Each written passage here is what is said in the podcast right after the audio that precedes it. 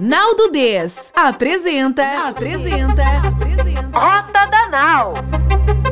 O seu podcast para descobrir novos caminhos e insights para o direito. Insights para o direito.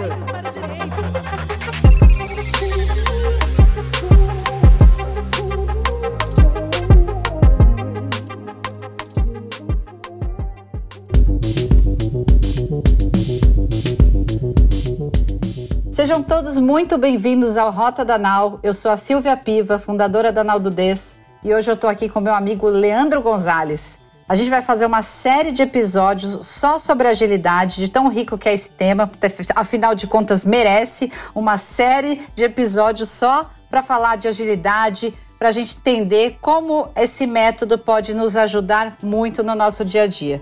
E hoje o nome do nosso episódio ele é muito peculiar, mas eu tenho certeza que vocês vão gostar. Ele chama Chega de Ansiedade usando uma estrutura ágil para trabalhar com grande antecipação dos prazos. Então vocês fiquem ligados porque nós vamos ter uma série de episódios aqui justamente com aquele que sabe muito sobre isso, que é o meu amigo Leandro Gonzalez. E antes de eu chamá-lo aqui, eu vou apresentar o Leandro o Leandro criou, idealizou, lidera o primeiro escritório de advocacia ágil trabalhando em Scrum no mundo e também criou, idealizou e lidera os Squad AdVops, o maior projeto de agilidade organizacional já desenvolvido entre jurídico e legal ops, que trabalham em Scrum Scale, que ele vai justamente explicar para a gente o que é. Ele também é gerente jurídico do Itaú e criador do Gestão Ágil Jurídica. Então, Leandro, por favor, eu quero muito que você comece a nos dizer como a gente pode parar de ter ansiedade. Como é que eu faço para chega de ansiedade? Porque afinal de contas, o tema do chega de ansiedade é prazo fatal, né? Prazo fatal. Como é, esse problema recorrente na advocacia que gera um grande estresse, ansiedade, um alto risco ao nosso cliente. Então eu queria que você contasse um pouco para gente como você conviveu com esse problema, se você conviveu com ele, qual é a sua situação hoje e seja muito bem-vindo mais uma vez ao Rota da Nau. Gente, só fazendo uma parte, o Leandro é super meu amigo. A gente vai aqui às vezes falar alguma coisa que não deveria, mas não tem problema porque aqui nós estamos no Rota da Nau, aqui a gente é livre, a gente fala o que a gente quiser. Vai, Leandro, pode começar e conta como eu faço, pelo amor de Deus, para acabar com essa ansiedade de prazo fatal, essa loucura? Grande Silvia, sempre um prazer estar no Rota Danal. Prazo no fatal. Quem é que já não, não sofreu com isso que é advogado, né? Você perguntou se eu já passei por isso, pode ter certeza. Até para a gente começar bem, eu lembro de uma vez que eu fiz, eu, eu advogo há muitos anos, na época do protocolo físico ainda, né? Chancela mecânica. Eu lembro que eu fiz um protocolo faltando três minutos para fechar o protocolo, embaixo de chuva, cabelo inteiro molhado. A mulher olhou para mim e pensou: Meu Deus, o que esse rapaz quer? Eu só queria bater meu protocolo desesperado. Todo mundo mandando mensagem de SMS na época, tentando passar fax para cumprir o prazo. Provavelmente eu perdi alguns anos de vida naquele dia, mas conseguimos salvar o prazo. Como advogado, passei por isso muitas vezes. Como gestor, Vivenciei isso com meus times muitas vezes, mas a gente conseguiu solucionar. É, a situação que a gente se encontrava, eu estou há quase cinco anos, quase seis anos, perdão, nos, nos mesmos times hoje, trabalhistas, e não é só prazo, é prazo de protocolo que fazia a gente sofrer, não. É, a gente sofria com audiência, por exemplo. O advogado conhecer ali o, a questão de fato de direito, as testemunhas no balcão do fórum. Quando eu lembro que quando eu assumi a área, descobriam o que, que era o processo minutos antes da audiência. Então era desesperador, para não dizer coisa pior. Era uma situação de, de realmente não é nem ter, ter medo, né? Uma questão de de qualidade das entregas, né? Acho que a questão do prazo está muito atrelado à qualidade do que a gente faz, qualidade de vida, qualidade da entrega, qualidade do trabalho e a segurança do próprio cliente, que muitas vezes também está esperando uma notícia do processo. Antes da estrutura ágil, era uma coisa onipresente o prazo em cima da hora. Eu me lembro de ficar 9, 10 horas da noite revendo, quando era um gestor tradicional ainda, é, cumprimento de prazo, e isso trazia uma dor que Acho que o medo de perder prazo, né? Eu, principalmente eu que trabalhei sempre no contencioso a vida inteira e a gente fala brincando que advogado não tem vida, tem prazo. Deixar o prazo para a última hora é quase ali o seu último sopro, né? Se você perder o prazo, você sabe o que te espera no dia seguinte, né? É, e como essa questão de deixar prazo para a última hora ou mesmo próximo, tá? Assim, advogado é um, tem que ser um bom gestor de risco e o prazo é um dos fatores de risco muito intenso, né? Em termos de qualidade e de segurança para o próprio cliente. Trabalhei muito firme com isso, muito forte. Nossos times foram privilegiados da gente poder trabalhar, ser o primeiro time a trabalhar numa estrutura ágil em Scrum do mundo e a situação de hoje é absolutamente atípica no mundo jurídico, eu posso garantir. Porque nós temos uma antecipação assim gigantesca de prazos. Claro que há prazos que têm uma certa urgência porque eles são menores. Em qualquer tipo de rito pode ter prazo aí que é um pouco menor, seja no CPC, na CLT, e a gente tem que cumprir às vezes um pouco próximo porque ele chega em cima da hora. Mas via de regra, antecipação é enorme. Então no trabalhista, a prazo da audiência, por exemplo, e a audiência é marcada longe, os times tradicionalmente eles colocam dois, três dias antes da audiência. Os nossos times antecipam o máximo que eles puderem. Então a gente antecipa meses às vezes o prazo Há prazos que chegam que a gente consegue trabalhar no mesmo dia em questão de horas para poder manter a antecipação sempre firme. Ou seja, é, aquela situação de medo de perder prazo, no nosso caso, ela é minimizada ao máximo porque a gente trabalha numa estrutura que privilegia a ação, que privilegia você enfrentar o trabalho de frente no que é mais, mais importante rapidamente então, essa, essa ansiedade por cumprir prazo, eu posso dizer que ela é muito, muito pequena hoje em dia, porque a gente trabalha com uma ampla antecipação dos prazos, o que eu ainda considero bem atípico na advocacia moderna. Tem muita gente cumprindo prazo nas 11 horas da noite. Uhum. É, ainda mais depois que o protocolo eletrônico, que acabou aquele negócio de 17 horas, 19 horas. Você sabe que você estava comentando, eu tinha um amigo meu, isso há muitos anos atrás, que ele tinha um escritório perto do Fórum Trabalhista e para ele, para ele contratar estagiário, ele fazia uma série de perguntas, mas a principal era a seguinte: Você corre, amigo? Porque o cara precisava correr na hora que. Não, porque o protocolo ia sair 15 para 5 e ele ia ter que ir correndo, tipo, cinco quarteirões. Veja a governança, né? Mas que coisa, né? E, e, a gente vê que isso ainda é muito comum, né? Eu queria que você falasse um pouquinho pra gente, né? Como que você tem buscado resolver isso? Eu queria saber o que, que causa geralmente esse problema, onde os advogados estão errando. Eu queria que você me falasse um pouco disso. Olha, Silvia, acho que a primeira coisa é que o pessoal não deixa o prazo no último minuto porque gosta.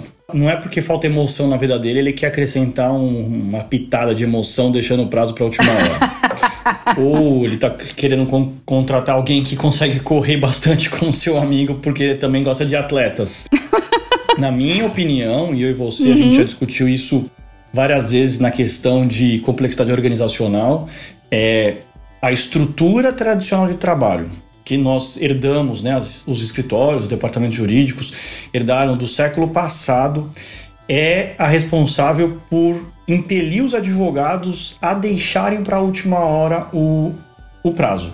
A estrutura não que ela tenha sido idealizada para isso, mas a estrutura tradicional de trabalho, ela é, a, na minha opinião, a causadora deste mal. Ela não impele a ação, ela amarra muito a, a, o trabalho, ela impede a fluidez, a velocidade, a própria agilidade no trabalho, a flexibilidade, a adaptabilidade, e ela faz com que impere ali um pouco de procrastinação, que impere um pouco de, de hábitos que vão levando o processo para o último minuto. Então, eu vejo alguns erros, como por exemplo, uma estrutura tradicional, eu estou falando do time. Pode ser que o escritório ele tem essa característica, mas o advogado, o time, ele não tem, por exemplo, um planejamento de ciclo curto.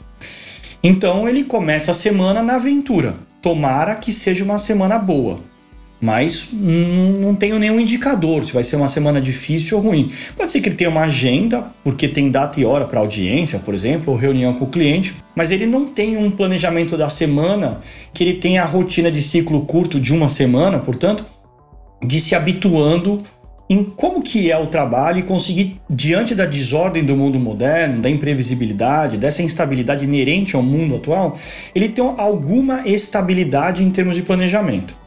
Então, eu não vejo isso como regra dos times. Há um planejamento estratégico anual, há um planejamento financeiro e etc., mas não planejamento do trabalho para um ciclo curto. Então, você tem, às vezes, no escritório, os opostos. Então, tem um planejamento de um ano, que, na minha opinião, é meio que não planejar, porque um ano é tão distante que se você não inspecionar constantemente esse plano, ele não serviu para nada, e ou não planeja nada. Nos times, não tenho, eu não vejo esse planejamento. Então, para mim, é um, um dos primeiros erros básicos é a ausência de planejamento. Por quê? Porque uma estrutura tradicional não prioriza, né?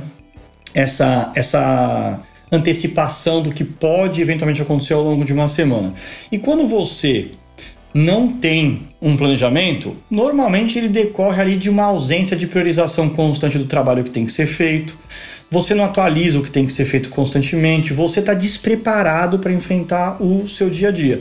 E aí, sem planejamento, para mim é, é intuitivo perceber que o seu dia vai ser desestruturado. Você está sujeito à volatilidade e imprevisibilidade do dia a dia de uma forma muito crua.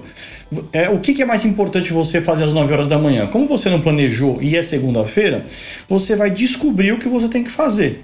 Então, claramente é um erro a ausência de planejamento, a ausência de priorização do trabalho. E para mim é algo que assim eu vejo acontecer rotineiramente. E você consegue perceber que a pessoa está trabalhando de uma forma desordenada, sem planejamento, com o clássico exemplo que os advogados dão quando você faz uma reunião. Provavelmente você mesmo já ouviu isso ou você mesmo já falou, que é a sensação de bombeiro. Tudo é urgente, tudo é para já, todo mundo trabalha freneticamente para apagar os incêndios que aparecem e, na verdade, o grande causador dos pequenos incêndios que você está apagando o tempo inteiro, muitas vezes é você mesmo.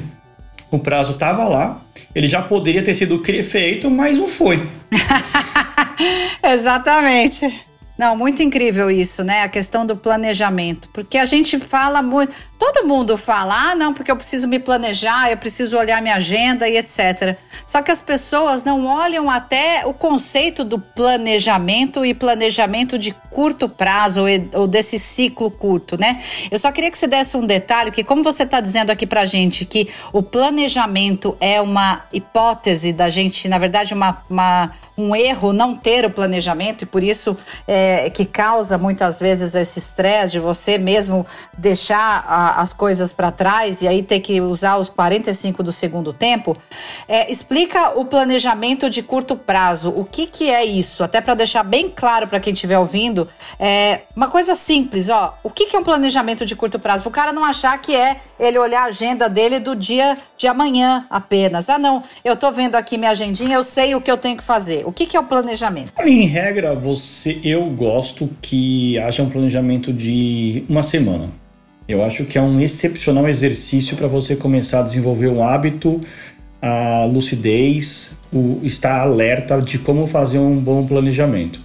Então, basicamente, você reuniria Vamos pensar aqui junto numa sexta-feira. Sexta-feira, depois do almoço, costuma ter menos prazo, costuma haver menos audiência, menos reunião. Você reunir tudo que você tem para fazer que é conhecido, o time reunir tudo que tem para fazer que é conhecido até aquele momento. Ordenar isso de uma forma que faça sentido, o que, que, é o mais importante? Se nós pudéssemos fazer só uma coisa na semana que vem, o que seria essa uma coisa? Então tá aqui, a coisa mais importante, ótimo. E aí você vai elencando por ordem de prioridade tudo que tem que ser feito. O advogado, ele tem o que ele tem que fazer, porque tem prazo, porque tem data e hora, então são prazos, que é o que nós estamos discutindo aqui, e tem aquilo que ele quer fazer. Quando você entra nesse cenário caótico, sem planejamento e vira bombeiro, você só faz o que você tem que fazer e mesmo assim você faz no último minuto. Então o planejamento já vai te trazer esse benefício de você antever tudo que você tem que fazer na próxima semana. Você pode elencar o que você quer fazer e ver como que você faz para encaixar isso entre um, ali um, um eu chamo de product backlog, uma lista ordenada de tudo que você tem que fazer de forma priorizada.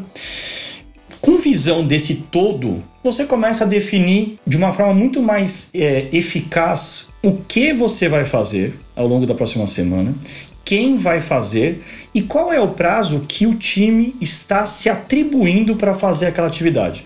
Então, o prazo fatal pode ser na sexta-feira, mas dada a prioridade dele, ele é o número um. Se nós fôssemos fazer uma coisa, seria esta primeira, porque o cliente é muito importante, porque o processo é muito complexo, porque é um parecer muito relevante para o escritório. Então, nós vamos entregar na segunda-feira, final do dia. Então não é um prazo judicial verdadeiro, você está se atribuindo um novo prazo e planejando quem vai fazer, o que vai ser feito e quando. E você vai elencando isso ao longo de um plano de uma semana. Então você planeja o que, que vai ser entregue na segunda-feira e por quem, na terça-feira, na quarta-feira, na quinta-feira, na sexta-feira. Você sabe que isso é só um plano que não é, é só o mapa, não é um terreno. Se tiver uma montanha, mas não tiver a montanha no mapa, você vai ter que contornar, vai ter que atravessar, mas ela tá lá, ela é a realidade. Mas muito embora seja só um plano, ele já é alguma estabilidade no mundo caótico. Você começa a ver tudo que você tem que fazer, você se atribui prazo, especialmente para quem trabalha em time, você tem um compromisso público, todo mundo junto se comprometendo a fazer as coisas.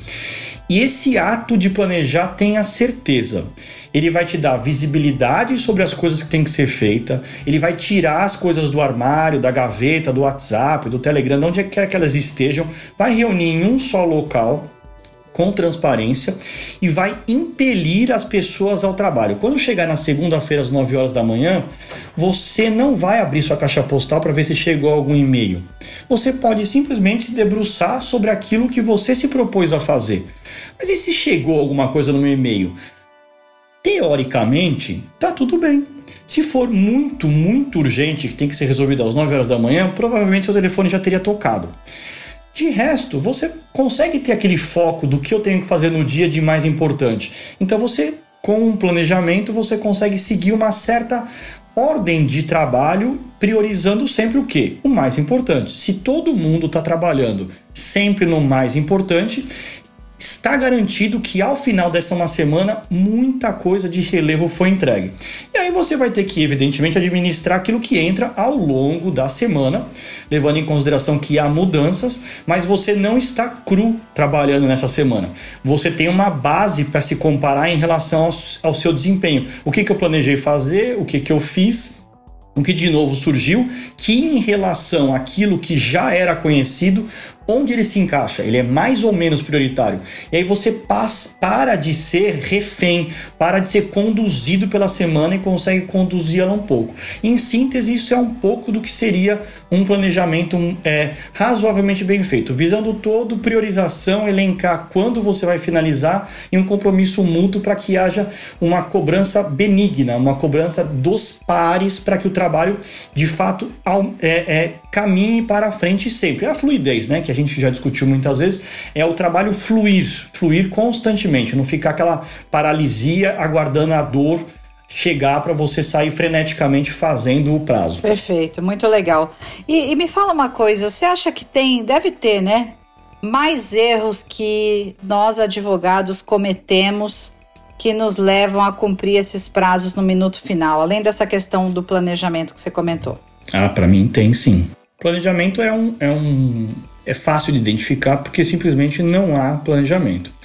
Mas há alguns equívocos que nós cometemos, no, na minha opinião, nas estruturas tradicionais que levam a você majorar o risco dramaticamente que faz com que os prazos muitas vezes não só sejam deixados para a última hora, mas sejam perdidos, né? Que é você não ter transparência no ambiente de trabalho. Raras vezes as pessoas sabem o que está sendo feito no escritório no departamento jurídico. Às vezes nem o gestor sabe de tudo o que está acontecendo. Como a, a, as estruturas tradicionais são hierarquizadas e o gestor seria o, o ponto de contato entre todas as pessoas, na minha opinião, chega a ser até a ausência de time. Na verdade, você tem pessoas colocadas ou pessoas trabalhando para o mesmo chefe. Elas não, não constituem em si mesmas um time, elas trabalham para a mesma pessoa. E esse ponto fixo, ele até tem um pouco de visão de tudo que está acontecendo, mas não tem transparência. Então o advogado A não sabe o que deve ser feito no todo, ele sabe o que ele tem que fazer. E o advogado B está na mesma situação. Como não há transparência, ou seja, as pessoas não sabem o que tem que ser feito, você tem gravíssimas distorções em que alguém pode estar extremamente atarefado e o outro pode estar extremamente ocioso E você tem um ponto fixo que é o gestor cobrando todo mundo ali para ver se o trabalho anda. Então, diferentemente de uma estrutura que privilegia que o trabalho seja impelido à frente numa estrutura tradicional, é o gestor que tem que cobrar. Na ausência do gestor, pode ser que nada aconteça e essas distorções entre pessoas não são aparentes, porque não há transparência. Então, você termina seu trabalho às 5 horas e vai embora, porque você fez tudo que tinha que ser feito e tá ok. E o seu colega ao lado vai ficar até a meia-noite, tomando Red Bull para conseguir fazer o que precisa, porque tem uma volatilidade enorme, uma diferenciação muito grande entre as carteiras ou o trabalho que tem que ser feito e ninguém sabe. Uhum. Então é uma situação para mim de risco enorme. Você tá no prazo fatal, mas eu não, só que eu não sei. Eu não tenho nem como te ajudar porque eu não eu tô vivendo ainda na ignorância, né? Sim. Não, muito legal. Agora tem um fato também, né? Quando a gente lida com as realidades humanas, né, que é bem a gente sabe o quanto isso é complexo. É, muitas vezes tem aquele profissional que o cara é muito bom, só que ele mesmo faz o negócio de última hora. Me fala um pouco sobre isso, sobre a, o cara que é procrastinatório, né? Você acha que esse é um erro também que leva a pessoa a fazer a, assim, é uma coisa individual, é uma coisa que é equipe, que é a forma de trabalho? Olha, Silvia, quem nunca procrastinou que atira a primeira pedra, né? tem, tem uma balança da dor e do prazer muito grande no, na, na nossa vida que é a gente gosta de fazer o que a gente faz de advogado, mas assim, é difícil você sentar para fazer um recurso extraordinário. É quando não tem data e hora, como uma audiência ou uma reunião com seu cliente, é, é difícil você partir para ação enquanto não, não, não tiver aquele senso de urgência do eu preciso fazer agora. Então, isso sim leva a muita procrastinação, que é um desperdício absurdo que tem em todo quanto é tipo de estrutura atual trabalhando. Então a gente tem que criar mecanismos para despertar esse senso de urgência de uma forma que seja saudável. Hoje, o senso de urgência da maioria das estruturas que são tradicionais é alguém cobrando, é o sistema apitando um alerta, é o e-mail chegando cobrando, é o deadline do sistema dizendo: ó, oh, você está amarelo, você está vermelho, você está preto, cintilante, o gestor te cobrando. Então, perceba que não está dentro da pessoa ou no time esse senso de urgência. Por isso leva à procrastinação. Enquanto não tem cobrança, não tem ação. Então a gente precisa modificar esse ambiente de trabalho para criar energia. Então, para mim, a procrastinação ela, ela é um erro. Muitas vezes é um erro consciente, mas involuntário. Eu sei que estou procrastinando, mas por que, ela é involuntário? Porque ele, ele decorre da nossa natureza de tentar equilibrar a dor de ter que fazer o próprio trabalho e o prazer de fazer outras coisas. Então, muitas vezes a pessoa trabalha 16 horas e todo mundo reclama: ah, eu trabalho 12 horas, 14 horas, 16 horas na advocacia. Mas se você for avaliar essas 16 horas, efetivamente não foram 16 horas trabalhadas. Talvez ele tenha passado 16 horas ocupado, mas não entregando valor verdadeiramente, entregando o que era mais importante, atuando naquilo que era primordial. Então, muitas vezes a procrastinação é travestida de eu fiz tanta coisa, mas tanta coisa que não deveria ser feita. Ou tanta coisa que era inútil em relação àquilo que deveria ter sido feito e deixou para a última hora assim mesmo o prazo. Então a procrastinação atrapalha muito, muito. Ela é muito colada com falta de foco, com multitasking. São formas que a gente tem de se enganar no dia a dia para se manter. É um furto de vida, Silvia. A gente fica 12 horas no trabalho, dessas 12 produziu 5 e as outras todas a gente desperdiçou. É, é, é, o jogo de soma zero quando isso acontece. Não, e é interessante você falar isso porque essa é uma realidade, assim, é, a gente nem pode falar muito comum. Ela é, ela é demais de comum.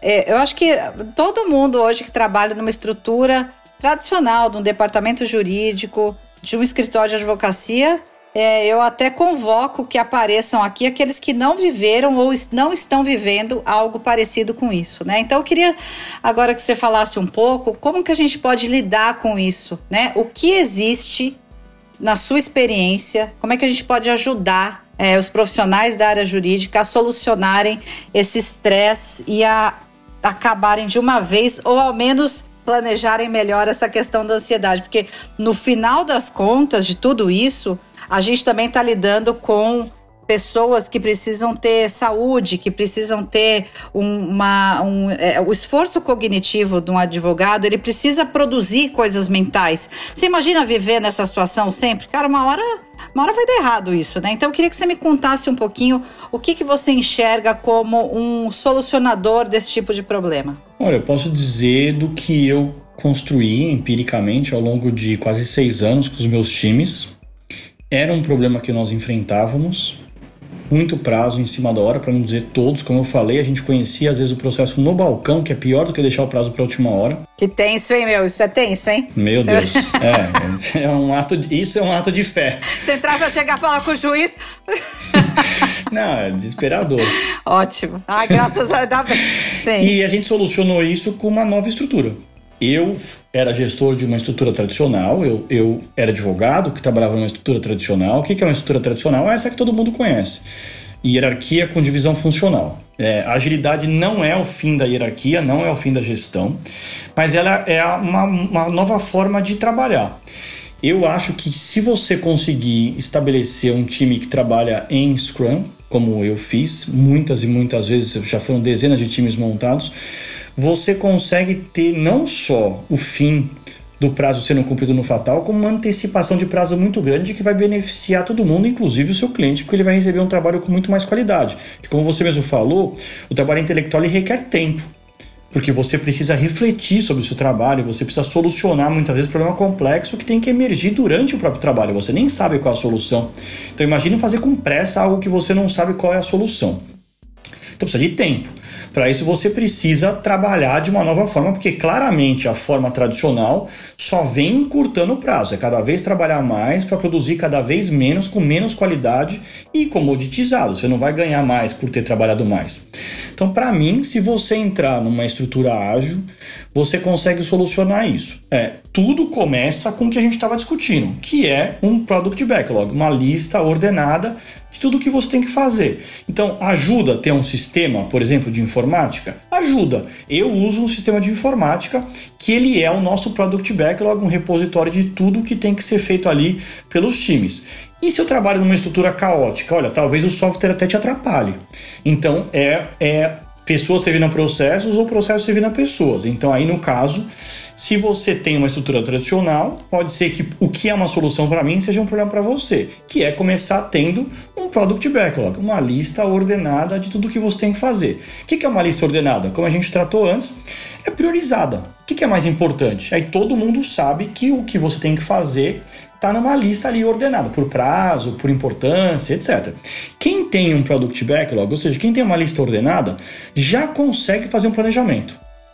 Então já, já é disruptivo, por incrível que pareça. Algo tão simples como fazer um planejamento depende de um antecedente, que é você saber sobre o que planejar. Porque se você não sabe para onde quer ir, o planejamento foi feito à toa. Então, você consegue fazer já um planejamento. E aí você já começa a trazer um pouco de estabilidade para aquele caos do seu dia a dia, para aquele monte de imprevisto. E aí eu sugiro sempre fazer um planejamento de uma semana, o planejamento com autonomia, ou seja, os advogados definindo o que eles vão fazer, é um, causa um pouco isso de objeção dos gestores, porque parece que é, uma, é um montoado de gente jogando papel para o alto, todo mundo pegando o que cada um quer fazer. O planejamento é algo que é dialético entre as pessoas, então é um ato feito por adultos. As pessoas se reúnem diante do que deve ser feito priorizado e elas vão estabelecer quem é o melhor para fazer aquilo em relação à data que tem para ser feita e à complexidade. Então é um trabalho de pessoas capazes, maiores, todos advogados atuando junto com muita segurança no que vão fazer. Não é o desvirtuamento de um ambiente de trabalho, pelo contrário, é trazer muito mais sensação de controle para o gestor do que ele tinha antes. Uhum. Nossa, muito bacana. Eu tô curtindo muito esse papo, mas eu tô querendo fazer o seguinte: eu acho que hoje a gente falou sobre coisas muito importantes para a gente dar um chega na nossa ansiedade, né? E como usar essa estrutura ágil para trabalhar com essa antecipação dos prazos, fazendo um bom planejamento, identificando onde a gente comete erros que são erros que podem ser solucionados quando a gente olha para eles. Então, Vou fazer o seguinte: a gente vai fazer um próximo episódio. Hoje a gente fica por aqui. Leandro, queria super te agradecer. Foi sensacional, como sempre, esse papo, sempre enriquecedor. E, por favor, fiquem de olho aqui, na verdade, de ouvidinhos aqui no Rota Danal. Você quer falar algumas palavras para a gente fechar esse episódio ou não, Leandro? Eu queria convidar o pessoal para poder acompanhar mais a questão da agilidade no dia a dia, para participar da nossa comunidade Gestão Jurídica no Telegram, que a gente pode deixar o link no, na descrição do episódio, porque essas conversas elas demorariam horas se deixar, a gente ficaria aqui falando até o infinito, porque são temas das dores do dia a dia que, que todos os advogados enfrentam e fica meu convite para a gente poder debater, até para a gente poder ver o que, que as pessoas gostariam de ver solucionado no dia a dia, aí burocracia, é volume de trabalho, é sensação de bombeiro, excesso de trabalho no dia a dia, falta de comunicação. Acho que tem tema é, sobrando para a gente tratar e tornar a vida dos advogados melhor, com mais produtividade, com mais qualidade de vida ao mesmo tempo. Muito show, realmente o convite está feito. E lá no Telegram, além da gente enviar vários conteúdos, você ainda pode participar trazendo essas questões. Inclusive, se você escutou esse podcast, você pode ainda levar alguma questão para a gente lá. O Leandro vai ter o maior prazer em responder. E a gente fica por aqui. Um beijo, um abraço para todos vocês. Leandro, até a próxima e vai ser breve. Valeu, pessoal. Obrigada. Valeu.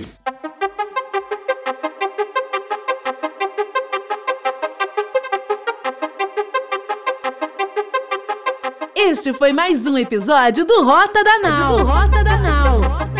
O podcast da Nau do Des.